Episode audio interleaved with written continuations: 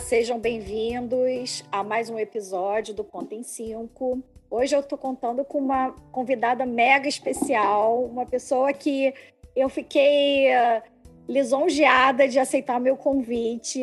E, e ela é maravilhosa, traz assim vários ensinamentos em empreendedorismo, em finanças, é mega engajada em política. Conheci há pouco, mas assim, eu, tô apaixonada por ela. Eu acho que esse podcast vai ter uma hora, uma hora e meia aí, porque vai ser, eu acho que um papo sensacional. É, eu chamo ela de Dria, mas é, o povo conhece como cozinha afetiva da Adri. Não é isso, Adriana? É isso, é isso. Cozinha afetiva da Adri, por causa de todo o conceito que envolve a comida afetiva. Isso aí. Você se apresenta para gente, por favor?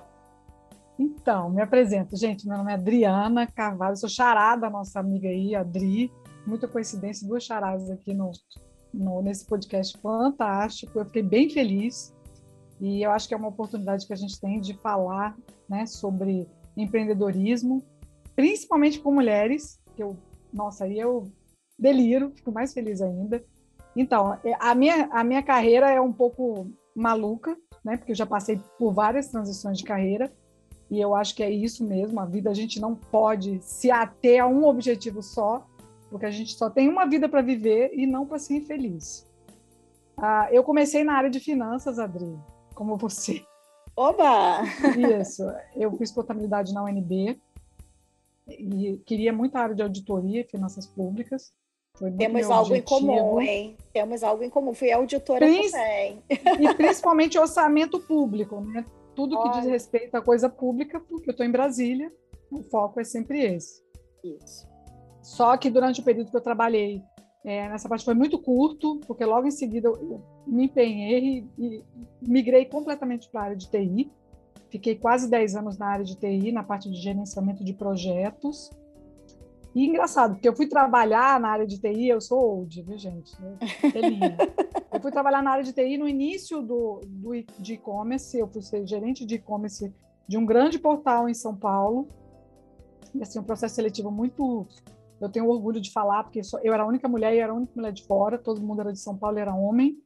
E Show. eu fui a pessoa selecionada, e eu, por um processo super, foi bem forte, assim, bem várias seletivas, enfim, eu fiquei bem feliz na época. Fiquei um ano em São Paulo, aí eu voltei, continuei empreendendo na área de TI para empresas. E aí eu migrei, na verdade, eu, come, eu fui contratada para trabalhar com relações governamentais é, fazendo gerenciamento de projetos de lei, enfim, e eu fiz um sistema na época para facilitar a minha vida, porque eu acho que a gente consegue trabalhar muito mais produtivamente quando você se organiza. E aí eu acabei me apaixonando pela área de relações governamentais e estou nessa área até hoje, mas eu nunca, né, durante esse período da área de relações governamentais, eu tenho um período o suficiente para juntar dinheiro e para empreender. Eu tive durante um ano uma confeitaria e eu fiz parte das estatísticas, na verdade, um ano e meio. Fiz parte das estatísticas do Sebrae, que o pequeno negócio dura dois anos, o meu durou um ano e meio. Nossa. Porque é muito difícil empreender e a gente precisa ter toda uma estrutura, é, não só financeira, mas de organização, de estudo e ter muita paciência, né? Você tem que treinar pessoas, é, é um mundo muito diferente do mundo de quem está no corporativo, quem está no dia a dia das empresas, só recebendo salário no final do mês. Pri, deixa eu é aproveitar muito... e te perguntar que eu não sabia dessa parte. Qual foi a maior dificuldade que você encontrou na confeitaria nesse momento que você quebrou? Porque normalmente as pessoas quebram por gestão. O teu, o teu caso foi o mesmo? duas, foram dois erros graves meus, né? Porque como eu sou apaixonado pela culinária, eu queria ficar na produção e eu não entendi que eu era dono do negócio. Esse foi o maior erro que eu tive. Assim, eu não nego que foi um erro gravíssimo, porque se eu tivesse mais é, dentro da área de gestão da empresa, eu já, eu já tinha como foco, na época que eu coloquei o negócio, vender para empresas. Então, eu, eu tinha o, o, o varejo de balcão que eu acho que foi uma péssima escolha no momento, a menos que eu tivesse muita rotatividade de cliente, eu teria ganharia, né, teria um ticket médio de venda muito maior. Mas eu foquei nas empresas aqui em Brasília as empresas elas contratam, tipo é, Caixa, Banco do Brasil, as grandes órgãos públicos contratam de quem é, é microempresa, sem licitação. Então era muito mais fácil vender lanches e vender é, é produtos de festa, né, para as festas, os eventos desses locais. Então eu foquei nisso. Isso foi um ponto positivo. Eu consegui esses clientes. Só que eu fiquei muito focada na produção, em fazer na perfeição, porque o meu cliente, eu, tenho, eu, vendo, eu não vendo comida, eu vendo felicidade, que até hoje é meu tema, e eu acho que é esse o lema de quem vende comida, a gente tem que vender sabendo que a pessoa tem que fechar o olho e ficar muito feliz. Ela vai ter uma experiência ali, lembrando do passado, lembrando da avó que fazia alguma comida gostosa, da mãe que fazia que fazia um doce que ela queria. Então, então esse foi o meu grande é, problema. Mas não só esses. Eu acho que o pequeno empreendedor ele é desassistido demais. Ele, ele não tem é, uma linha de financiamento própria. Isso é muito ruim. A gente precisa ter linhas de financiamento para ajudar o pequeno empreendedor, porque ele tem uma carga tributária alta, já melhorou muito, mas ainda assim, ele entra no negócio sabendo que os dois primeiros anos ele não vai ter um retorno, ele vai trabalhar muito e o retorno vai ser muito baixo. Então a gente precisa também é, treinar, né, esse pequeno empreendedor. Precisa fazer uma construção mesmo para que ele entenda que vai vai passar o tempo, que ele vai ter como é, como treinar seus funcionários, ele para que ele entenda também que ele vai ter que pagar um pouquinho a mais do que o mercado paga para ele ter aquele, aquele funcionário, porque você muitas vezes treina esse, esse funcionário e ele se, vai embora, porque o, o, o valor médio de salário de mercado é muito baixo. Então, a gente precisa ter uma política de valorização desse, desse funcionário. Eu falava isso sempre, e eu, eu na época, Adri, eu, eu empregava quatro é, meninas que trabalhavam comigo, eu era a quinta, então eram todas mulheres. Era uma das Legal. coisas que eu, que eu tinha como foco empregar mulher. E sem essa história de mulher engravida, é, mulher fica menstruada, mulher tem dor de cabeça, mulher fica com TPM, não. Eu queria empregar mulher mesmo, porque eu sempre achei muito mais fácil lidar, treinar. Eu fiquei muito na essa parte de treinamento de produção. Eu treinei todas as minhas funcionárias. Eu treinei para tudo, desde é, asseio, é, práticas de, de engenharia de alimentos, então, todo esse treinamento foi feito de como fazer um bolo perfeito, de como fazer, de como a gente ter a técnica certa de, de, é, de higiene. Só que só isso não basta. E você priorizou, oh, desculpa, Adri, você priorizou pessoas que tivessem pouco conhecimento ou você priorizou pessoas que já tinham alguma base no cargo que você estava pretendendo alocá-las? Eu, não, eu priorizei, eu priorizei para a produção pessoas que já conhecessem o básico. Uhum. Tinha que conhecer o básico, porque, primeiro, é, as pessoas elas têm uma ideia errada de uma cozinha. A cozinha é um lugar extremamente perigoso. Sim. Né? Você está mexendo com fornos de 200 graus, 250 graus. A, a, gente tirava do forno 50, 60 bolos. Uhum. Então, assim, não é brincadeira. Assim, você corre um risco mesmo de ter um acidente de trabalho. Então, a pessoa tinha que saber o básico. A gente trabalha com fogão industrial, que são três, três são três chamas. Nossa. Sabe? Panelas que são enormes. A gente trabalha com utensílios é, de culinária que são, são, são perigosos. Então as pessoas acham assim, ah, vou trabalhar na cozinha. Gente, é perigoso. Você vai fazer um almoço na sua casa, você precisa focar no que você está fazendo. A culinária, ela não é simplesmente, ah, eu vou replicar uma receita aqui, vou ficar aqui no meu, dando like no meu Instagram, o feijão queimou, o arroz queimou, a panela de pressão explodiu. Então é preciso. Esse eu acho que é o grande erro de todo mundo que tenta cozinhar. Porque ela acha que vai ser muito rápido uhum. e não, cozinhar é uma tarefa que a pessoa, eu falo, valorizem quem cozinha, porque Isso. não é fácil. Cozinhar não é lavar panela, gente. Lavar panela é o mais fácil. Uhum. Cozinhar é ter foco, é ter atenção, é saber a quantidade certa dos ingredientes, é saber que tudo tem um prazo, tem um tempo de cozimento. Você não vai colocar a chama gigantesca para cozinhar meia xícara de arroz. Você vai queimar seu arroz, vai queimar sua panela e vai queimar sua casa. Então, a, a cozinha, a culinária, as pessoas se cansam e eu acho que abandonaram a culinária e não entendem que o mais importante isso já vem lá dos primórdios, a gente precisa saber cozinhar para nós mesmos. E eu falo, assim, uma experiência pessoal, eu aprendi a cozinhar com nove anos de idade, e é muito louco, minha mãe era... Minha mãe é uma ótima cozinheira, minha mãe é mineira, e eu sempre manejei panela de pressão, que é o terror de 10 entre 10 pessoas. Eu, assim, inclusa. Tenho muito medo de que vai explodir. Por quê? Porque a gente precisa saber usar a técnica correta. Para tudo, eu falo isso para o meu filho 24 horas. Acredite, para tudo há a técnica certa. Você vai perder tempo com essa coisa? Não. Há um jeito correto de fazer. E as pessoas, elas não têm paciência de aprender o jeito correto, elas querem aprender de qualquer jeito. E de qualquer jeito ninguém vai para lugar nenhum. E a mesma forma é o empreendedorismo no Brasil, né, Dri? Porque as pessoas acham que na confeitaria principalmente, né, você não tem uma posição né, no mercado dentro do, do teu foco, mas você ama cozinhar, né? Você aprende técnicas que vêm de família, mas cria um negócio como imediato, né, vendendo de repente um bolo ou um doce, mas não para pensar que aquela gestão ali é importante, né, de você saber a sua produção, de você conhecer o investimento necessário, de você entender os impostos que incidirão sobre o teu produto, né? Então assim, eu acho, você foi muito interessante que você colocou, né, que teve a sua confeitaria, né?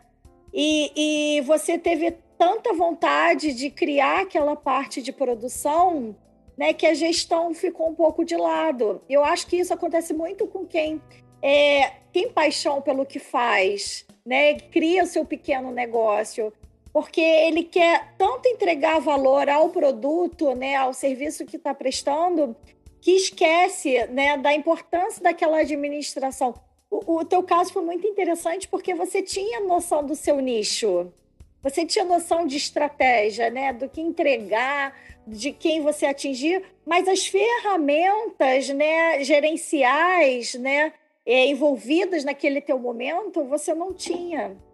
Isso é muito interessante que hoje é outra realidade que você tem, né, com a cozinha afetiva da Adri. Completamente diferente. É, eu falo habilidade só é importante. A habilidade é importante, mas só a habilidade não adianta nada. Sem, nem, Inclusive, isso não dá. Uhum. Não, não, não tem como. É, quando eu estava dando, eu fiz parte do projeto Mulheres Hipercriativas, que é ah, é uma que iniciativa que é uma iniciativa da Secretaria da Mulher aqui em Brasília com a OEI, que é a Organização dos Estados Ibero-Americanos. Foi feito bem no início da pandemia que é bem interessante, para capacitar mulheres em vulnerabilidade financeira Isso. a terem seu próprio negócio. Projeto lindo, lindo mesmo. E projeto feito para mulheres, por mulheres. Todo mundo que era envolvida na organização desse projeto eram mulheres, eram diretoras, eram gestoras. A secretária da mulher aqui em Brasília, obviamente, é uma mulher. Então, o projeto foi todo muito bem desenhado para isso. Durante a pandemia, as aulas foram online, há um pouco, há uma perda um pouco, porque está presencialmente, é, é, outro, é muito melhor olhar no olho, olho no Sim. olho, você sente o termômetro da turma. E o mais interessante, eu nunca tinha dado aula. Esse era um projeto que foi um edital. E eu estava naquela coisa da pandemia, naquele estresse todo, já estava trabalhando em home office. E eu fiquei assim, gente, a gente precisa fazer alguma coisa para ajudar as pessoas. Eu sempre tive essa coisa motivadora de querer ajudar o próximo. E aí surgiu, eu participei desse edital, eu fiz um projeto, eu nunca tinha feito um projeto para a confeitaria, até porque eu nunca me achei é, capaz de ser professora. Eu nunca achei que o que eu falasse pudesse motivar outras pessoas. E aí esse projeto teve vídeo, teve tudo, eu fui selecionada, enfim. E durante o treinamento que a gente teve é, pela OEI, antes mesmo de começar a dar aula para essas alunas, né, que a gente foi preparada para dar essa aula, é, eu já tinha montado toda a minha grade horária. Eu nem sabia que eu era capaz de fazer isso. Que legal. E, e, e o projeto me. me é, a melhor parte do projeto para mim é que provou que eu também posso ensinar outras pessoas. O que, o que eu tenho de conhecimento faz com que outras pessoas possam também se motivar. E durante essas aulas, é, as aulas, eu achava assim, nossa, mas eu vou dar aula como online de como fazer um bolo como vai ser isso? Eu achava isso super estranho. Mas não, o projeto era muito melhor do que isso. Porque cozinhar Você pode ver um vídeo, vai fazer igualzinho e vai conseguir fazer. A primeira vez pode dar errado, a segunda, na terceira vai dar certo, mas o vídeo em si, de qualquer aula de culinária, qualquer pessoa pode fazer, mas o vídeo não ensina a técnica correta. Você Exato. só vai replicar o que está sendo feito. No curso de, do Hipercriativas, eu ia muito além. Na verdade, era um curso de empreendedorismo. E aí eu mostrei para essas mulheres que não era só a habilidade delas fazerem. Elas tinham que ter uma ficha técnica, que elas nunca nem tinham ouvido falar. A ficha técnica você coloca todos os seus ingredientes, você mede seus ingredientes e você faz o cálculo custo daquele produto. Que é extremamente você... importante, né? Que é extremamente importante. Você não vai fazer um bolo, ah, mas eu gastei 10 reais, vou vender por 30. Mas por quê? Exato. Sim, mas qual que, é, qual que é a sua lógica de negócio? Sim, você vai vender por 30, você precisa vender quantos por mês para pagar todas as suas despesas e o que você quer ganhar? É, a gente chama de ponto de equilíbrio né, na contabilidade. Aí a gente tem que ver margem de contribuição, né? Que aí você tem o preço, os custos envolvidos variáveis e as despesas variáveis, né?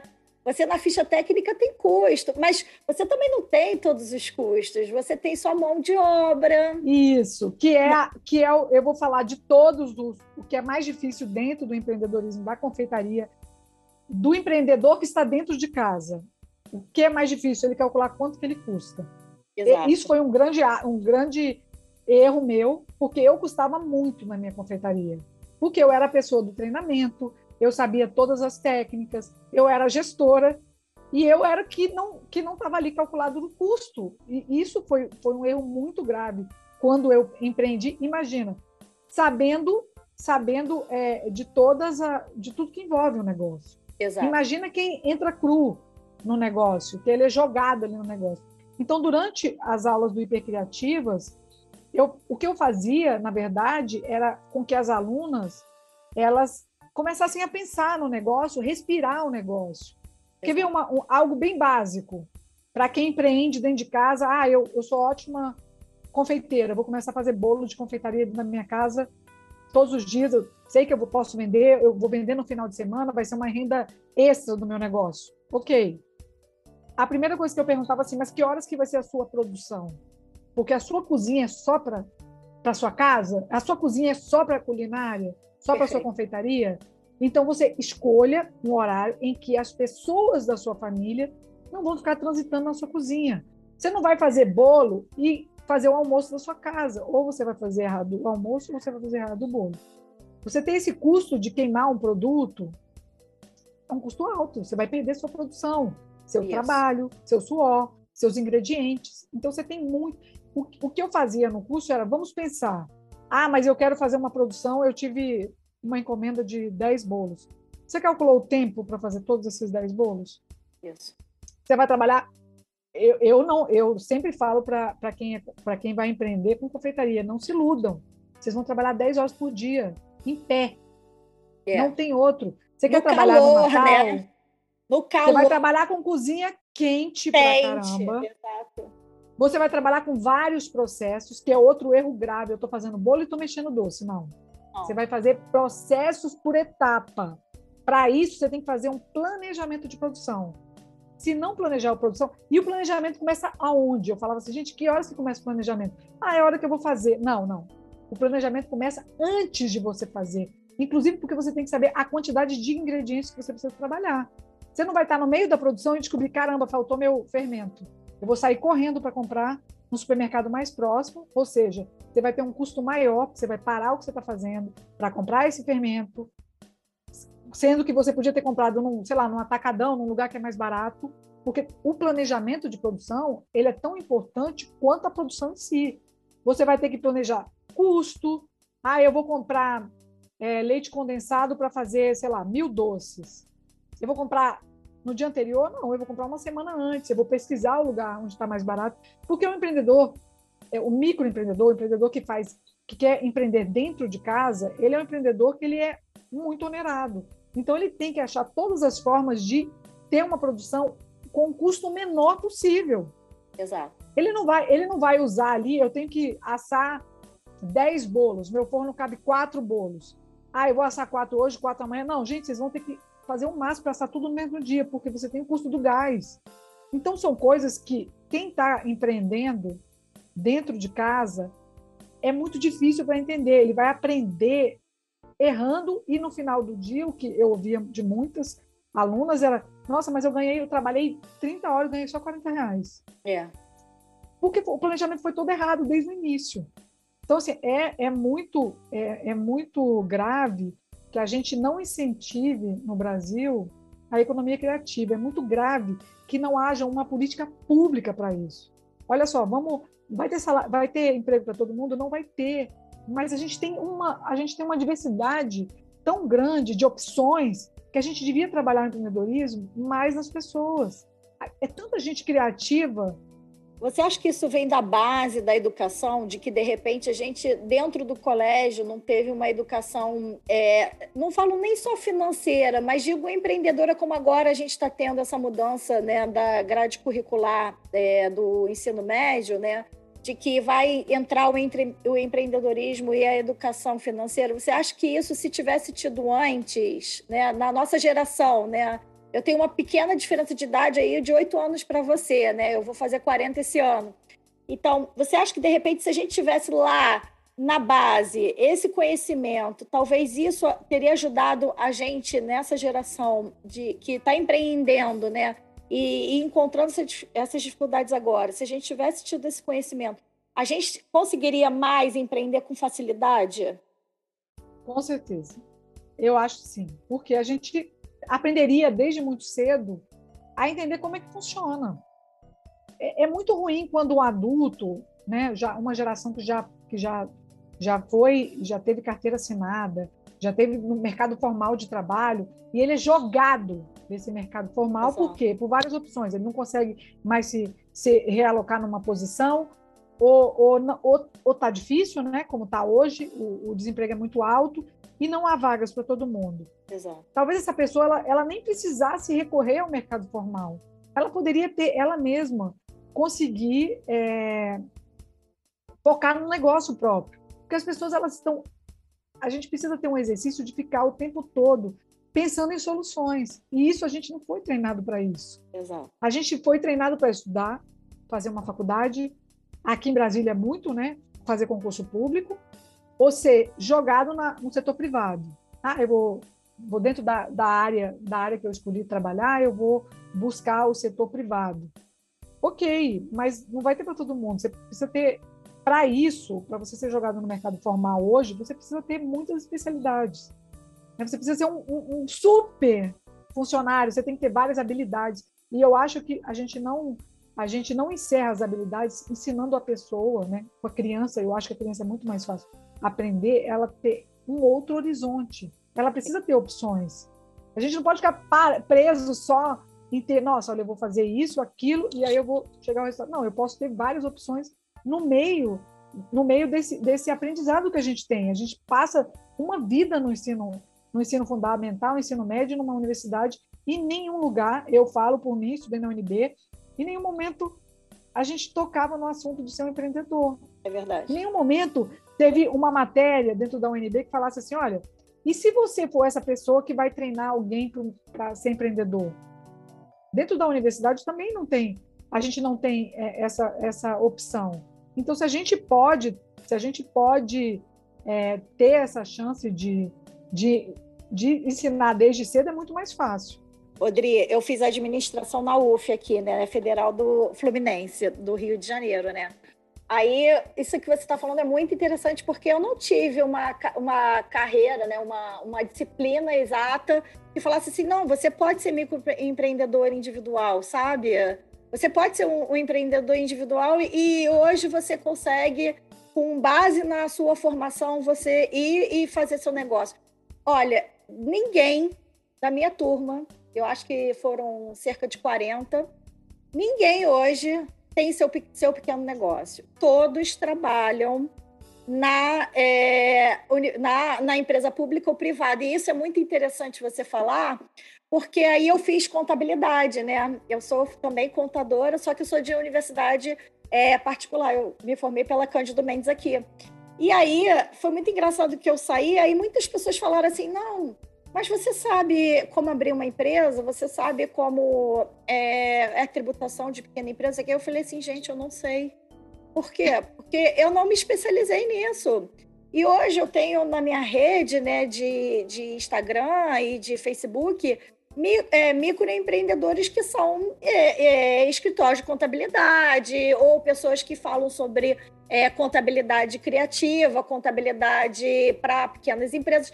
E aí eu vejo o quanto essas pessoas se interessaram por isso. Mas, no geral, a gente não vê pessoas é, de convívio nosso, né, fazendo isso. Você teve essa oportunidade por conta do projeto, por conta de pessoas em volta que você troca, né, é, do teu negócio de confeitaria. Mas é engraçado que quando a gente vai para mercado, né, a gente não tem essa dimensão, porque fala assim, pô, a gente vai trabalhar muito.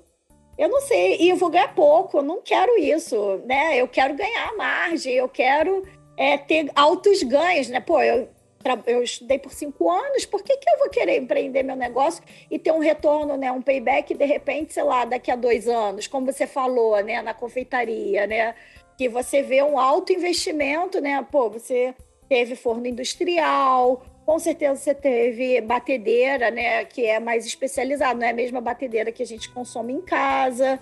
Então, assim, é outra, é, é uma outra visibilidade, né?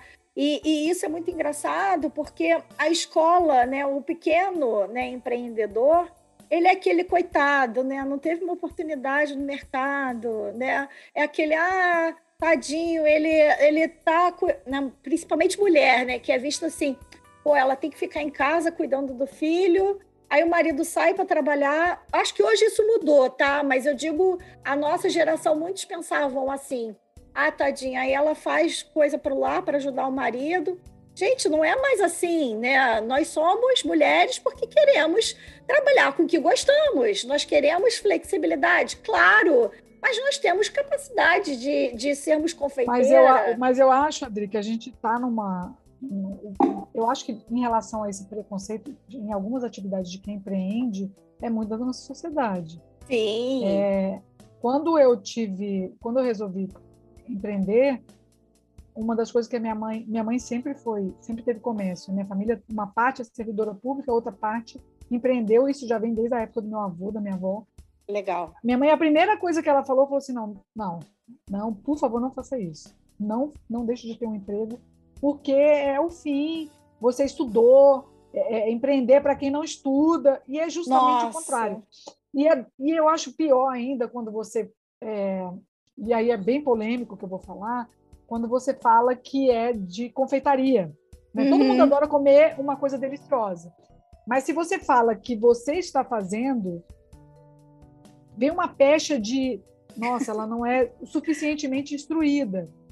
É como se você tivesse uma, uma, uma, uma tarefa menor, quando na verdade você está levando felicidade. Então, eu, no curso, eu falava isso muito para as meninas. Eu falei, gente, porque teve uma que relatou que, a, que ela se sentia às vezes um pouco humilhada nos lugares onde ela já trabalhou, em que ela empreendia, em que ela era funcionária. E, e ela sentia assim, as pessoas tratando ela mal. Eu falei assim, olha, quando a pessoa fala isso, você fala assim, olha, eu, eu, eu trabalho naquilo, primeiro, com alimento, Exato. manusear um alimento. Você tem noção do, do tanto que é complexo manusear um alimento para que ele não se contamine, para que não haja uma contaminação e você, por exemplo, passe mal? Isso Sim. é a primeira coisa. E segundo, comer é uma coisa bem feita, assim. Eu falo, eu falo para todas as pessoas aqui, a minha casa é um é um local que as pessoas adoram ir, porque tem sempre alguma coisa para comer e sempre muitas coisas gostosas. Eu falo, gente, valorize quem faz. Exato. Porque a pessoa fica três, quatro horas fazendo é, alguma coisa na cozinha. Eu acho que não tem nada, e eu falo, por isso que eu faço a relação comida e afeto, porque de fato é uma coisa muito afetiva fazer uma comida para alguém. É uma Sim. coisa que é muito emocionante. Eu me sinto, eu, eu passei uma vida inteira vendo a minha mãe ir na casa das pessoas e sempre levar um bolo de presente, sempre levar uma comida de presente. Isso é, é bem típico dos mineiros e, e, e, eu faço isso também. Eu acabo eu acabo replicando porque eu parei para fazer aquilo porque eu pensei que fulana gosta disso. então quando vem alguém aqui para minha casa eu faço questão de perguntar: mas você gosta de comer o quê? Não, mas Adriana, não precisa se preocupar com isso. falei, não, mas é uma preocupação. Eu gosto quando a pessoa vem na minha casa, ela, além de ser bem recebida, eu gosto de fazer o melhor. Então, assim, se eu tenho a chance de fazer o melhor, então eu não acho que a gente tenha que tratar qualquer pessoa que trabalhem numa atividade como uma atividade menor. O, o chefe de cozinha ele é valorizado, mas a confeiteira não é. Qual que é o sentido? E aí eu acho que a gente tem uma coisa muito machista nessa sociedade. Né? Quer dizer, o chefe ele é vangloriado. E não estou falando mal dos chefes de cozinha aqui, não é meu, eu acho que é uma função maravilhosa. Quem trabalha com Sim. a cozinha é uma pessoa honrada, a gente precisa mesmo aplaudir. Não é fácil ficar com um forno de 300 graus nas suas costas, não. calor o tempo inteiro e você ficar em pé. E aí sempre me perguntam, mas o que te motiva? Por que, que você gosta tanto? Gente, porque eu adoro a cozinha. E mais ainda, porque cozinhar para mim é como se eu saísse de uma realidade de estresse, de trabalho. As pessoas elas fazem yoga para relaxar. Eu cozinho para relaxar, porque eu acho que é uma das coisas mais que eu fico mais focadas quando eu estou cozinhando, porque não dá tempo de pensar em problema, só dá tempo de pensar no que vai ficar perfeito, Exato. se o sabor vai ficar maravilhoso, se eu vou misturar os ingredientes da forma correta. E as pessoas perguntam assim, gente, mas você adora supermercado? Então eu falei, adoro mercado e adoro feira. Aqui, aqui em Brasília tem uma feira que é maravilhosa, que é a Feira do Guará, que eu vou todo, todos os domingos, que eu bato ponto. Ontem mesmo eu fui, fui com minha mãe, minha mãe falou assim, nossa, mas você comprou tanto tempero. Eu comprei acho que uns 20 tipos de tempero. Todos os temperos são feitos ali na hora. Açafrão, cominho, porque eu gosto dessa mistura toda. Então eu valorizo não só a comida afetiva, e eu queria muito que todo mundo tivesse a oportunidade de ter a chance de comprar o melhor, sabe? De comprar o melhor tempero, de fazer o arroz integral do jeito que gosta, de ter a oportunidade de comer peixe, de comer carne. A gente sabe que a gente não vive numa sociedade igual, que as pessoas têm acesso a tudo. Uma boa alimentação, ela é essencial para que a gente tenha uma boa velhice. Então a comida, ela não é só afetiva, ela é uma coisa de saúde. Você está focado na saúde. Ah, mas você faz tudo de confeitaria, mas é açúcar. Sim, mas eu tento puxar para um açúcar demerara, que é um pouco melhor, que é um, um produto de mais qualidade. Eu tento Sim. colocar frutas nos meus bolos. Eu compro uma farinha de boa qualidade ou eu faço com farinha de arroz. Então, essa possibilidade que a gente tem na, na culinária, na confeitaria, de transformar a, a vida da gente e a vida das pessoas. Sim. Ela é incrível, só que ela é muito pouco valorizada. Eu acho isso. E cada vez mais eu percebo as pessoas empreendendo com comida.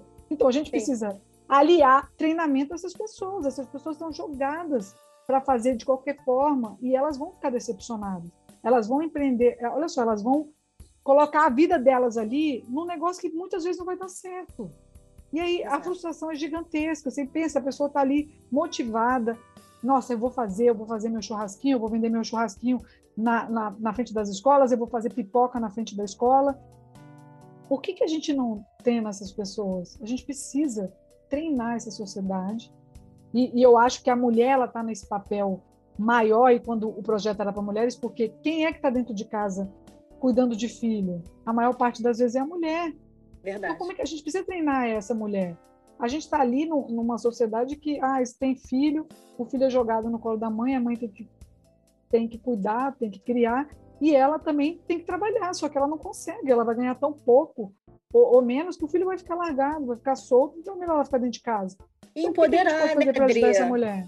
Empoderar de que ela pode e de que ela também pode ser feliz não sendo só mãe, né? Ela pode é, trabalhar com algo que ama, porque assim a gente tende, né, a, a ir pela cozinha, né, pelos afazeres diários, mas o fazer diário exige estudo da receita, como você falou, da ficha técnica para você.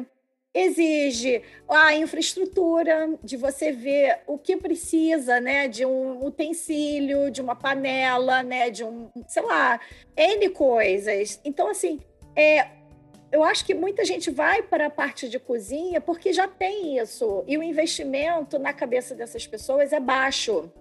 Só que não é bem assim, né? Você, uma forma boa para você fazer um bolo é diferente de você investir num açúcar de, é, que é bom, né? Um, um, chocolate é diferente, né? É, é, é, então, assim, as pessoas não valorizam, acho que parte por conta de não ter noção desses instrumentos necessários para a produção desse produto que tem um alto valor agregado. Né? Você entrega a sua vida, aquele momento para a pessoa, né? Um, um, biscoito, aquele vídeo que eu vi, né? Eu vou botar no, também na publicação. O vídeo que você fez, né? O, o bisco, os 4 mil biscoitos que você produziu foram com muito amor e carinho. Não é, a gente não está falando sobre os 4 mil, a gente está falando sobre aquele biscoito que estava dentre os 4 mil que foram feitos com amor com dedicação, que teve um design legal, que teve um produto de alta qualidade. É isso, né? Então, assim, as pessoas têm, têm, têm que valorizar isso, né? A, essa, a esse esforço, a esse estudo que foi feito, sabe? E, e eu, falava, eu falava muito no curso, e eu falo para qualquer pessoa que quer empreender, você precisa escrever seu negócio antes de começar. Você vai fazer seu plano de negócio o que, que eu preciso dentro de uma cozinha, minimamente? Sempre me perguntavam como, a, como a, o, a, o, perfil das alunas eram alunas em vulnerabilidade é, econômico-financeira, então é muito complicado eu falar assim, olha, você vai comprar uma batedeira profissional da marca tal que custa 3 mil reais, não tem sentido. Não. A, a pessoa não vai empreender já com 50 mil na conta. Então eu falava, olha, escreva um plano de negócio, o que, que você tem na sua cozinha? Ah, eu não tenho batedeira ainda, mas você vai fazer bolo? Então você vai bater com, com um batedor, com um fouet. Você, você vai buscar uma alternativa nesse momento até você se capitalizar. Eu conheço várias confeiteiras que são confeiteiras dentro de casa que passaram anos para comprar uma panela é, é, é, elétrica de mexer doce. Então, que é uma é. coisa que as pessoas não sabem. Ou, ou passaram muito tempo para comprar um fracionador de doce, que é uma tábua que tem os buraquinhos que você passa o doce, e ali já estão praticamente todos no mesmo peso. E mais ainda, eu falava que a confeiteira não é generosa. Quando você trabalha no seu negócio, no seu negócio você é bom para fazer sua lábia com o seu cliente. Olha, meu doce, você tem que ter a política do convencimento. Olha, meu doce é bom, ele, você precisa ter argumentos, ele é de qualidade. Eu uso um leite condensado de boa qualidade. O meu chocolate é 50% de cacau. Enfim, eu uso a manteiga, eu não uso margarina. Então, isso são convencimentos de venda. Ah, mas eu faço meu doce, eu enrolo, eu, eu ouvi muito isso. Eu enrolo meu docinho e tá ok. Eu falei, mas você pesa seu docinho? Não. Então você está perdendo dinheiro, porque como é que você vai saber que todos estão ali com 50 gramas? Como é que você faz? Assim, cabeça você não consegue. Eu falo, gente, olha, é, um dos investimentos mais importantes da confeitaria, por mais louco que seja, é a balança. É. Você precisa pesar todos os ingredientes. Ah, mas eu tenho aqui um medidor. O medidor, cada medidor, ele não é, ele não é padrão. Então não Sim. adianta, não façam isso. Entenda. Ah, mas eu perder tempo. Não, você vai perder dinheiro. Exato. Porque tempo você você, você, você preparou para aquilo. Você fez um planejamento, um planejamento enorme. Eu na época eu fiz até um, um fluxo de como é que funcionava uma confeitaria, o fluxograma. Que, que eu legal. acho que as pessoas conseguem visualizar os processos quando você tem um fluxograma. Que aí você começa antes, as compras. Não, minto, não é isso antes. Antes é o que, que eu tenho dentro da minha cozinha que eu vou poder usar. Eu tenho os bowls lá, as bacias suficientes, eu tenho forma suficiente. Porque, sinceramente, eu não vou começar um negócio, nenhum negócio, e eu falo para todos que vão começar, ah, eu vou fazer bolo na forma X, que são bolos de um quilo. Você tem só uma forma, você precisa ter pelo menos quantas formas cabem no seu forno. Você vai ter que ter pelo menos essa quantidade. Só essa quantidade, não, você vai ter que ter o dobro. Se você vender, se ela se cabem cinco formas e eu quero uma produção de 10 bolos, você já tem que estar pronto os próximos, já na forminha, para colocar no seu bolso, senão você vai perder dinheiro com seu gás. E o custo do gás é muito alto, principalmente para quem, quem faz produção muito grande de, de, de bolo. No meu caso específico, por exemplo, no biscoito, que é muito. que as pessoas falam assim, mas como você conseguiu fazer sozinho? Primeiro, eu, tenho, eu, eu me preparo na minha casa, eu tenho todos os utensílios possíveis. Isso as pessoas têm normalmente? Não. Elas não têm essa capacidade de ter tantos utensílios. Eu tenho todos os utensílios que eu preciso. Eu tenho um freezer grande. Eu, as massas, eu aprendi técnica de congelamento. Eu posso congelar as massas com antecedência. Então, para fazer essa produção de 4 mil biscoitos, em outubro eu já estava fazendo massa de biscoitos e estavam congeladas. Uhum. Ah, mas à medida que eu vou fazendo, eu já vou enrolando? Sim, porque quando eu já quando eu já asso esses biscoitos e eu coloco, armazeno ele nas latas que são próprias para isso, o biscoito não perde nada. Que é feito dessa forma. Só que para isso, para chegar nesse nível, eu falava muito isso para as alunas, vocês precisam se organizar, não tem outro jeito. Vocês precisam planilhar. Ah, eu detesto matemática. Você não detesta matemática, senão você não vai poder ser, estar no negócio. Porque quando eu estava na loja, eu sabia exatamente onde eu estava perdendo muito dinheiro.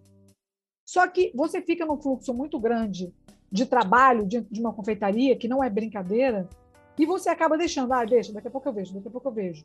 Talvez eu precisasse de uma pessoa, um gerente na época, uma pessoa da minha confiança para ficar ah, dando alertas, Adriana, olha, agora você tem que parar, deixa. Contrata uma pessoa excelente confeiteira e coloca, você vai ter um custo muito menor do que você deixar de administrar o seu negócio. Então, todas as vezes que eu falava para as meninas no curso, eu falava assim, olha, gente, eu não quero só ensinar vocês a empreender, eu quero que vocês empreendam da forma correta. Inclusive, esse curso pode, vocês podem chegar à conclusão que não tem o um perfil. E é isso mesmo. Vocês vão chegar ao seguinte, olha, é muito complexo. É muito complexo. Se você for pensar numa produção de Páscoa, por exemplo, eu não faço eu faço produção só para datas específicas, porque é o que o meu tempo é o tempo que eu disponho para fazer. Então uhum. o que eu faço? Eu já me preparo em janeiro para Páscoa. Então, todas as embalagens maravilhosas de Páscoa eu já comprei. Eu já tenho todas as latas para colocar biscoito. Eu já. Ah, mas você. Como é que você faz? Como é que você sabe que você vai conseguir vender tudo? Eu faço uma projeção de venda. E aí eu sei quem que eu vou atacar. É isso, a gente trabalha com estratégia. Ninguém vai para uma cozinha para perder dinheiro. Então, você, quando você trabalha com, essa, com a estratégia é, de venda, fica muito mais fácil. Mas eu acho sempre muito difícil para o pequeno eu falava para as meninas o tempo todo: perto da sua casa tem uma escola? Se tiver, faz um papelzinho, um cartãozinho, coloca, pede para colocar lá no mural da escola. Se você pode vender, os pais fazem festas dos filhos sempre na escola. Talvez seja uma oportunidade o seu negócio. Ah, mas aqui na minha casa, quando eu vendo, muitas eu ouvia falar isso. A pessoa fala que na padaria o bolo é metade do preço. Acha. Você argumenta, sempre vai ser mais barato porque a padaria vende mil bolos. Eles fazem produção, a farinha que você paga cinco reais o quilo, eles pagam um real. Economia de escala, né? Diferente do pequeno. Isso. Eu falo assim, é diferente do pequeno. Só que você, para convencer o seu, o seu, é, o seu vizinho, ou sei lá quem é seu cliente, que você vai ter que colocar como foco quem é meu cliente. Você fala assim, olha, a padaria vende dessa forma, mas um dia o bolo tá bom, outro dia não tá. Eu faço o bolo perfeito todos os dias porque eu não vendo em grande escala. E a gente precisa trabalhar que as pessoas comprem do pequeno. Eu sempre que eu tenho oportunidade, eu indico, indico quem já trabalhou comigo na parte de confeitaria. Olha, faça bolo com fulano, ela é espetacular. É, é a pessoa que eu confio, por exemplo, se eu tivesse que abrir um negócio novamente, eu chamaria ela de volta para trabalhar comigo, porque ela é espetacular. Então a gente precisa, a gente precisa fazer esse exercício como sociedade. Não adianta só a gente dizer, ah, tem 14 milhões de desempregados no Brasil, mas eu não apoio nem o meu pequeno, o pequeno que está do meu lado. Às vezes a pessoa é uma costureira que perdeu o emprego e ela está ali cobrando X da Bahia, você vai reclamar porque é muito caro. Gente, olha só, a pessoa está fazendo aquilo ali do ganha-pão dela. Uhum. Na verdade, ninguém está explorando ninguém, só que a pessoa precisa ter o um mínimo para ela sobreviver. Então, a gente precisa fazer esse exercício o tempo todo. Nós também somos responsáveis por girar essa economia. Não adianta só, eu, eu falava muito isso para as meninas, eu falava assim, olha, quando vocês vendem, qual que é, eu já sei qual que é o pior, o que mais acontece com vocês, com o pequeno que está dentro de casa vendendo, é a pessoa não pagar. Uhum. Por quê? Porque a pessoa vende sem receber. Eu falo, gente, olha, é, primeiro, mira quem é seu cliente. Segundo, melhor não vender do que ele não te pagar. Porque você vai ter uma inimizade à toa. A pessoa pode até ficar chateada com você porque você não quer vender para ela, para ela pagar dia 30, no dia do pagamento. Geralmente é assim. Uhum. Mas é muito melhor que ela não vai ser seu inimigo. Você não vai ter ódio dessa pessoa porque você ficou horas numa cozinha, fez um bolo confeitado que demorou três dias de processo e essa pessoa não te pagou. Não Verdade. tem sentido. Entenda que a pessoa tem que valorizar o seu trabalho. O seu trabalho não é menor que os outros. Então é o seguinte, olha, meu bolo é 100 reais, então é 50 reais de adiantamento e os outros 50 reais você me paga quando eu te entregar. É assim que funciona. É uma Isso. relação de confiança. Isso. Porque não tem outra forma. Você não trabalha ainda com todos os cartões de crédito. Você ainda não vai, você não vai ter tudo quando você começar a trabalhar. Eu falei para elas o seguinte: é, essa coisa de Páscoa, Natal, eu não, eu nenhum momento no, no meu Instagram você vai ver que tem anúncio ali. Você vai ver que tem valor, porque tudo é vendido é, por encomenda e muito antecipadamente. Então, eu, eu tenho listas, grupos de mulheres, só de mulheres, nessa área que eu trabalho, na área de política, de relações governamentais, e eu falo, gente, eu vou vender. É esse aqui. Aí eu faço o book do produto com antecedência, eu falo Isso. das tendências. O que, que é novidade? Ah, esse ano a novidade, para quem não gosta de chocolate, muito incrivelmente, eu não sou a pessoa da barra de chocolate, eu não gosto. Eu gosto uhum. de chocolate no produto. Então, um bolo que tem chocolate dentro eu como. Mas se eu for comer uma barra, um ovo de chocolate, eu não vou comer porque eu não gosto. Então, eu falei assim, eu pensando nessas pessoas como eu, eu vou fazer o bolo em formato de ovo. Comprei as formas. Só que eu comprei em janeiro. Isso tudo é feito com antecedência. Ah, os saquinhos para colocar o biscoito. Eu comprei em janeiro. Porque se eu for comprar hoje, ou se eu for comprar mês que vem, na véspera da Páscoa, eu vou pagar cinco vezes mais e não vai chegar para mim. Verdade. Porque a gente também tem esse problema. A gente não tem, você não consegue encontrar tudo é, na lojinha da esquina. Você tem que pesquisar. Você, qual é a tendência hoje? Você tem que seguir todas as grandes confeiteiras, porque essas pessoas estão fazendo cursos o tempo inteiro e estão mostrando, olha, isso aqui é novidade, isso aqui não é novidade. Isso é importante. Mais ainda, você tem que seguir todas as grandes lojas de confeitaria, porque todos eles têm curso o tempo todo, vende milhões, e eles estão ali doidos para te fisgar. Então é mais uma chance que você tem. Ah, mas eu não, não sou muito especializada, eu não, tenho, não sou muito especialista em tal assunto. Então você vai estudar, você vai fazer vídeo. Eu tenho. O, o curso mais importante que eu fiz foi de técnicas de pão. Eu sou padeira pelo SENAC. Nossa. Isso é mais uma novidade a meu respeito. É, eu fiz um curso longo de padeiro. Assim que eu voltei de São Paulo, eu fiz um sabático, assim, porque eu fiquei muito estressado um ano trabalhando em São Paulo. Eu voltei para Brasília, continuei empreendendo na área de TI. Só que eu falei assim, ah, eu tô com um tempo tranquilo e era uma coisa que eu queria muito fazer, um curso de padaria, porque eu voltei de São Paulo com a ideia de ter uma, uma pequena padaria, que eu acho ah, incrível o pão, é o processo, ele é, ele é, eu digo, é quase santificado, você fica tanto tempo ali trabalhando a massa, vendo o bichinho crescer, que aquilo dali você vai exercendo toda a sua paciência, tudo que você possa imaginar. E aí eu vim com essa ideia, eu falei, ah, mas para isso eu preciso ter pelo menos noção de como é que funciona uma padaria. Aí eu fiz o curso de padeiro, um curso longo, durou oito meses. Eu não sei se todas as pessoas têm essa, esse tempo, essa disponibilidade para ter aula todos os dias. É um curso caro, não é um curso barato. E eu fiz no Senac. Eu fiquei um, praticamente um ano fazendo, foi um dos melhores cursos que eu fiz. E por que, que foi tão importante? Porque a partir do curso de padaria, eu já tinha muita habilidade com cozinha. Né? As, as minhas habilidades elas se multiplicaram. Eu fiquei muito mais habilidosa. E aí, quando eu tive filho, eu fui, eu resolvi que eu queria fazer tudo de pasta americana. Eu queria modelar. Eu não sei desenhar nada, absolutamente nada. Eu sou uma negação para desenho. Mas para modelar, como eu já tinha aprendido muito com pão e eu percebi que era uma habilidade, falei, eu posso fazer qualquer coisa com pasta americana, porque é uma modelagem. E aí eu fui fazendo bolos de campo de futebol, bolos de dois andares, bolos de não sei o quê, bolos do super-homem. E aí eu percebi que eu tinha uma habilidade muito grande. Com o meu filho, eu resolvi modelar com pasta americana, mas eu aprendi. Eu fui fazendo a louca? Não. Eu fui ver, eu fui assistir vídeos no YouTube de todos os grandes confeiteiros no Brasil que são especialistas em pasta americana. E quando eu falo que eu fui ver, que eu assisti, eu estou falando de 10, 15 horas assistindo vídeos e vendo e com a pasta americana na minha frente e aprendendo a forma, a técnica correta. Tudo que eu, que eu grifava e que eu fiz um manualzinho eram com técnicas, porque não é só abrir uma massa como se fosse uma pizza. Você tem que ter a técnica certa de colocar no bolo, para o bolo não quebrar. Então, tudo isso, o que eu estou falando é que não adianta só ter uma habilidade. A habilidade ela é muito importante, porque ele é um pontapé. Você precisa ter paciência e você tem que estudar. E eu falava isso no curso o tempo todo. O, a, o aprendizado de vocês não acaba aqui. Vocês têm que estudar. Eu só estou plantando uma semente para vocês entenderem que vocês não vão ser. Para ser especialista, tem que estudar, estudar, estudar, estudar, estudar. E todos os dias eu ainda aprendo. Eu, assim, cada vez que eu, que eu faço alguma coisa, eu quero aprender a técnica correta. Eu quero fazer um bom bacalhau.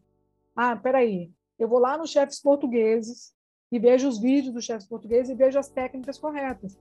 Porque um bacalhau custa muito caro. Eu vou perder o meu bacalhau? Então, assim, o que a pessoa precisa entender é que ela tem que se planejar, ela tem que fazer um plano de negócio, ela tem que saber a técnica correta E ela tem que gerir o seu negócio. Não adianta, não vai, você tem que colocar uma planilha. Você tem, aonde está dando certo, onde deu errado, o que foi que eu fiz errado, o que foi que eu fiz certo.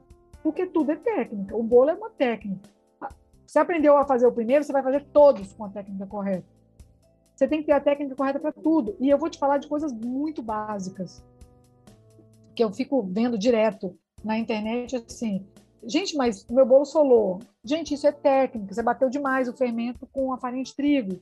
E aí você já, o glúten já desenvolveu na hora errada. Ah, mas eu abri o forno antes. Seu bolo vai murchar. Ah, mas eu, eu fui virar meu bolo e quebrou todinho, não adiantou nada. Você, você vira o seu bolo na sua ansiedade muito quente. Vamos esperar uns 15 minutos? Então, assim, são coisas muito simples que as pessoas desistem da culinária muito rapidamente. Eu digo assim, o dia a dia e, e a, a cozinha afetiva, para quem empreende, é a técnica certa. Para quem quer cozinhar, é a melhor coisa. Você está dentro da sua casa, fazer um bolo bom para o seu filho, receber uma visita, fazer um bolo gostoso, aquele cheiro. Eles falam, meus, meus vizinhos, minha, minha, casa tem cheiro de açúcar o tempo inteiro, como se estivesse fazendo bolo o tempo todo, ou cheiro de alho, que é outra coisa que eu amo na comida. Ah, eu também. E eu falo assim, gente, olha, na verdade, o que, que acontece? Eu me propus a fazer, então eu vou fazer o melhor possível. Só que eu não vou fazer o melhor da minha cabeça, porque eu não sei de todas as coisas. Eu vou estudar para fazer. E as pessoas, elas, elas, elas desistem muito rápido. E, e, no curso eu falava assim, olha, quem não gosta de cozinhar, por favor, tira isso da cabeça. Ou eu não sei cozinhar, sabe? Todas as pessoas, elas aprendem. A gente não sabe, não nasceu sabendo cozinhar. A gente não precisa ter esse discurso o tempo todo de, ai, mas a cozinha eu odeio. Eu odeio. Não, você não odeia porque você gosta de comer. Quem é. gosta de comer gosta de cozinhar. Eu sempre quis cozinhar, porque tudo que eu via em revistas, e eu sou da época das revistas, eu queria fazer igual. Eu não queria simplesmente só ter o dinheiro e ali comprar. E aí, qual que é o, o que, que acontece de muito ruim quando você está muito envolvido com a culinária? É que você fica muito crítico. Eu me tornei uma pessoa extremamente crítica de ir em tal lugar e falar assim, eu já olho, e meu marido fala, ah, vamos pedir. Eu falo, não, isso aí não tá, ó, tá, tá quebrando, a massa tá seca, isso aí não Gente, tá bom. Eu não você quero. é das minhas, Dria. Eu sou exatamente assim. E eu identifico se o negócio tá amargo, se tá ruim. Aí meu marido é isso. Assim, Gente, mas como você percebeu? Porque eu, eu, sou amante de vinho, né? Eu, eu fiz curso de sommelier. Eu amo, amo. E aí é muito engraçado porque eu tenho eu tenho que saber exatamente as coisas que eu coloco na boca. Gente, calma, não é tudo. Mas assim, as, a, é, amora, a morango, que tem muito, né? A baunilha, cravo, muita coisa eu tenho que saber. De, o que você falou de condimento, eu tenho que conhecer. Então é muito engraçado isso, porque eu vou também, e aí ele fica assim, mas como você sabe? Não, não pede isso, isso não vai ser legal a combinação das coisas, entendeu? Quando você lida muito com cozinha, se você vir, por exemplo, sei lá, queijo com algo muito estranho. Gente, queijo não combina com tudo, né? Aqui tem, a brasileira tem mania de tacar queijo ralado em tudo. Não, não combina, gente. Então, calma. Então, é muito legal isso quando você fala, né, de cozinha, porque a gente começa a ter, conhecer dedicação de tempo, de habilidade, aprendizagem, competência. E a gente começa a ver né, o, o, trabalho de uns que fazem sentido e outros que não, né, Odri? Então, assim, eu acho que isso falta também, sabe, nas pessoas valorizarem, sabe? De ter essa noção de que, pô, olha só, a Adriana tá falando essas coisas porque ela estuda, ela dedica esse tempo, ela sabe. Né? E eu acho que as pessoas realmente precisam disso. É, eu, eu costumava falar lá na turma, eu tive. As turmas foram só para voltar ao curso, foram cinco turmas, as inscrições eram pela internet, né, no projeto de Mulheres Hipercriativas, e as alunas elas chegavam muito ansiosas para cozinhar, muito ansiosas. Como é a gente vai cozinhar? Eu falo, gente, a aula é de cozinha, mas é uma aula para empreendedorismo. Isso. Eu vou, eu vou deixar de falar de técnicas aqui, não, eu vou falar de técnicas para vocês também.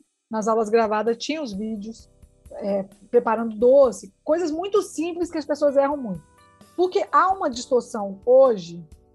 É, ah, mas isso é muito fácil de fazer, isso é muito simples. Só que se você não faz o simples perfeito, você não faz nada, Exato. nem o complexo você consegue fazer bem. Então, o que, que há de errado hoje? As pessoas elas não conseguem fazer o básico. E eu ouvia muito assim, nossa, mas é por isso que uma hora meu doce, meu brigadeiro dá certo e outra hora não dá. Você tem um ponto certo, você tem a temperatura certa, você tem a panela correta de fazer. E é muito engraçado que uma vez eu estava num grupo, né? Eu participo de coletivos femininos de política e uma das meninas falou assim, gente, essa panela de fundo triplo não presta. Queimou meu arroz. Eu falei, não. Ah. Não, não, não, a, a, panela de fundo triplo é uma das melhores panelas para cozinhar, justamente porque ela tem, ela é, ela é mais é, mais grossa. O que acontece é que, no mínimo, você usou fogo alto, é isso. Sim. Não, e também tem o seguinte, né? Quem, quem cozinha muito e vai empreender tem que lembrar que isso é um trabalho, né, Adria? Você não vai fazer isso. Claro que você faz isso porque você gosta, se satisfaz, mas tem que ter um comprometimento de saber que se o seu cliente te pediu, né, é, uma certa quantidade de bolo ou de, de biscoito, produto que você está vendendo, você tem que vai fazer. Não é, ah, eu vou pensar quando eu posso te entregar, né? Então assim, é um compromisso. Ele, ele acaba sendo uma obrigação que você tem. Né? Eu não quero que a palavra obrigação seja vista de uma forma ruim, mas é um compromisso, é aquilo que você tem para fazer, sabe? Por exemplo, eu, quando eu fiz o curso de sommelier, eu falei, gente, eu não dou para ser sommelier trabalhando, porque eu não vou ter essa obrigação de, de ficar dedicada 100% do tempo. Eu fiz isso de um hobby, entendeu? É o inverso do, do que você está falando, sabe? Eu acho que você se dedica porque você gosta de fazer e sabe que aquilo ali é o tempo que você quer dedicar ao seu trabalho e isso, pronto, acabou, é, você vai fazer. Né? Então, assim, as pessoas têm que ter noção de que é dedicação, é compromisso, é entrega, né? É, é entrega que eu digo, não da dedicação, mas é entrega de um valor que vai ser é, visto pelo aquele cliente como algo bom, algo que realmente ele queria, algo excepcional de, de, de, do que espera. Né? Por quê? Porque ele, ele, ele tem que ter esse, essa afetividade, essa, essa, esse acolhimento. Né? De novo, confeitaria é isso que você passa, né? de amor, de, de sentir naquele quentinho gostoso, né? de você se sentir abraçado. É isso, né? Eu acho que é isso. E, e eu acho que, é, que, que o que as pessoas falam assim, ah, mas a comida afetiva ela não é. Não, gente, a comida afetiva é para justamente para você entender que comer, além de ser sagrado, você tem que ter sua pausa. Sim. Não pode fazer daqui dali uma coisa trivial, não. Você tem que comer bem, você tem que sentar à mesa. Se você não puder, no final de semana você faz. Eu acho que a, que a, que a gente precisa retomar essa coisa da alimentação como algo muito dentro dos itens lá de importância da gente. Isso. Não é só comer de qualquer jeito. A gente precisa comer e comer bem. A gente precisa ter pausas para comer. A gente tem que estar ali com pessoas que a gente gosta ao nosso redor comendo. É claro que isso é o um mundo ideal. A gente sabe que no mundo real não é uma coisa corriqueira, não é. As pessoas estão sempre vivendo muito enlouquecidamente. Eu, eu digo que é assim, é, é um privilégio eu poder almoçar na minha casa todos os dias. Para mim é um privilégio. Então, eu sou muito grata a ter, a ter essa chance. Nem todas as pessoas têm. As pessoas não têm a chance nem de ter três refeições. Mas se você faz daquilo o seu negócio, você tem que ter uma relação diferente com a comida. E eu acho que a gente, todos nós, precisamos ter essa relação diferente. Inclusive para a gente valorizar quem faz. Sim. Há uma desvalorização muito grande, eu, e eu me lembro que na época que eu estava empreendendo, eu, eu tratava, e não estou falando mal de cliente, com público A, porque já era meu foco, a minha loja era, era num lugar é, aqui na, na Asa Sul, era na Asa Sul, aqui em Brasília, na 208 Sul, que era um público A mesmo, A e B. E eu percebi que as pessoas ficavam assim, elas iam conversar comigo e falavam assim, olha só, deixa eu te falar uma coisa, eu estou aqui, mas eu entendo que você esteja tentando é, falar comigo como se eu fosse uma pessoa com incapacidade intelectual. E a gente não pode tratar as pessoas assim porque eu estou dentro da culinária, porque eu estou com uma doma e porque eu estou com um avental. O certo é a gente tratar as pessoas com respeito, independente se ela tem o currículo lá atrás que ela fez TI, se ela, se ela fez pós-graduação na Católica, se ela estudou na UNB, se ela fez inglês desde muito novinha. não é isso, a questão não é essa. A questão é que a gente precisa tratar a pessoa com respeito, independente da função que ela esteja. Mas se ela estiver na função de fazer o que você gosta de comer, aí sim eu acho que a gente tem que ter uma reverência. Sim. Eu falo, valorize quem cozinha, porque quem cozinha tem todo um esforço ali. A pessoa está colocando toda a energia. E eu falo sempre, eu cozinho colocando tudo de bom que eu posso colocar.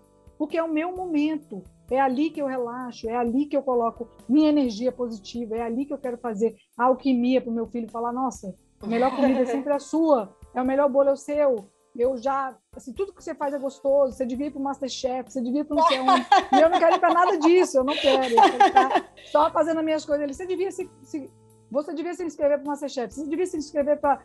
Porque a gente vê todos os realities de, de culinária. E eu falo, não, não quero. Meu negócio é fazer do jeito que eu estou fazendo e, e, fazer o mais importante. Todas as vezes que eu sento, que eu posso conversar com alguém, eu tento plantar a semente. Ai, Adriana, mas eu não consigo fazer nem um franguinho. Eu vou te ensinar, me liga bem na hora que você estiver fazendo. Eu, eu acho impossível que você não consiga fazer.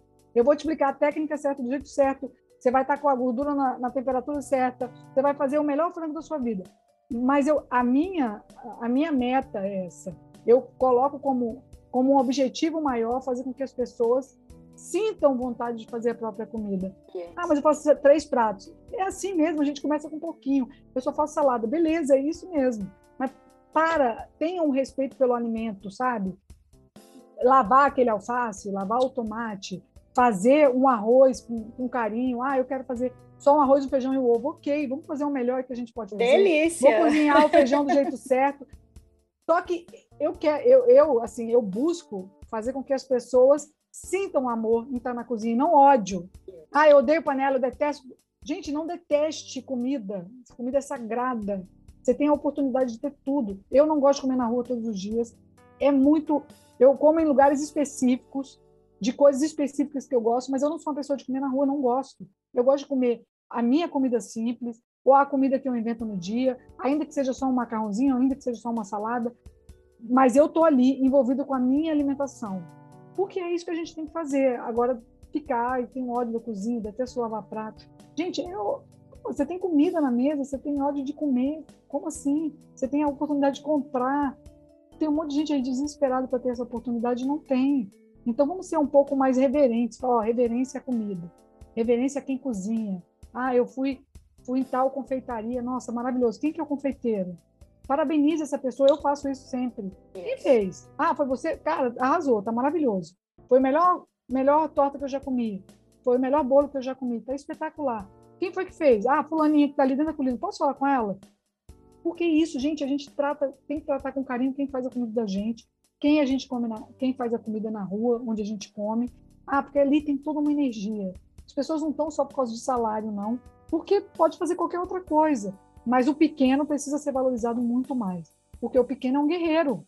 Ele está ali, ó, ele não está ocupando o espaço do mercado de trabalho, ele não está pegando um ônibus, ele está ali desesperadamente tentando a própria sobrevivência. E a gente tem que ser responsável por isso também. Olha, vamos incentivar essa pessoa?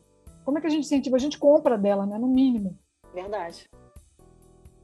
Dria, vou encerrar o podcast agradecendo, assim, muito, muito, muito, muito esse encontro. Eu amei, eu aprendi. Olha, assim, você foi falando e meus olhos eu acho que brilhavam aqui. Eu assim, gente, que lindo, porque eu acho que é um trabalho inspirador, assim, a gente encontrar alguém que faça algo que goste e que se entrega é muito raro. E, e, como você falou, eu acho que a gente tem que valorizar muito as pessoas que se entregam a esse trabalho lindo. E, e, e não só de confeitaria, eu digo qualquer outro, porque assim é, é, muita dedicação, comprometimento. Então, assim, eu quero agradecer assim, de coração esse espaço que você me deu para conversar. E assim, é, a, a sua entrega é maravilhosa. Eu desejo assim para você sucesso muito amor, muito carinho pelas, pelos seus clientes, assim, para que eles também se é, tragam isso para você. Eu tenho certeza que eles valorizam muito, muito, muito o trabalho que você faz. É, eu só quero te pedir uma coisa, porque eu esqueci. Do, é, eu quero que você me dê os, as suas redes sociais, o seu contato, porque eu vou colocar lá também no, no post. Mas eu tenho certeza que vários que ouvirem vão se interessar pelo trabalho que você faz e o trabalho também lá do projeto, que vai ser bem legal para eles. É, então, o meu Instagram é arroba cozinha afetiva da Dri. E qualquer, se a pessoa tiver uma dúvida, quiser trocar, eu estou disponível, pode me procurar pelo direct. Eu sempre respondo. Demora até um pouquinho, mas eu sempre respondo, porque eu acho que assim, as pessoas elas ficam, ai, mas e agora por onde que eu começo? Por onde que eu devo fazer? Ah, eu acho que eu quero. E aí eu posso dar dicas legais, assim, olha, tá por esse caminho, tente, mas não desista. É isso. E eu quero agradecer, viu, Dri? Obrigada pelo espaço. Sempre que você precisar, pode me chamar, a gente pode. Nossa, essa sessão terapia aqui sobre empreendedorismo ah. foi ótima.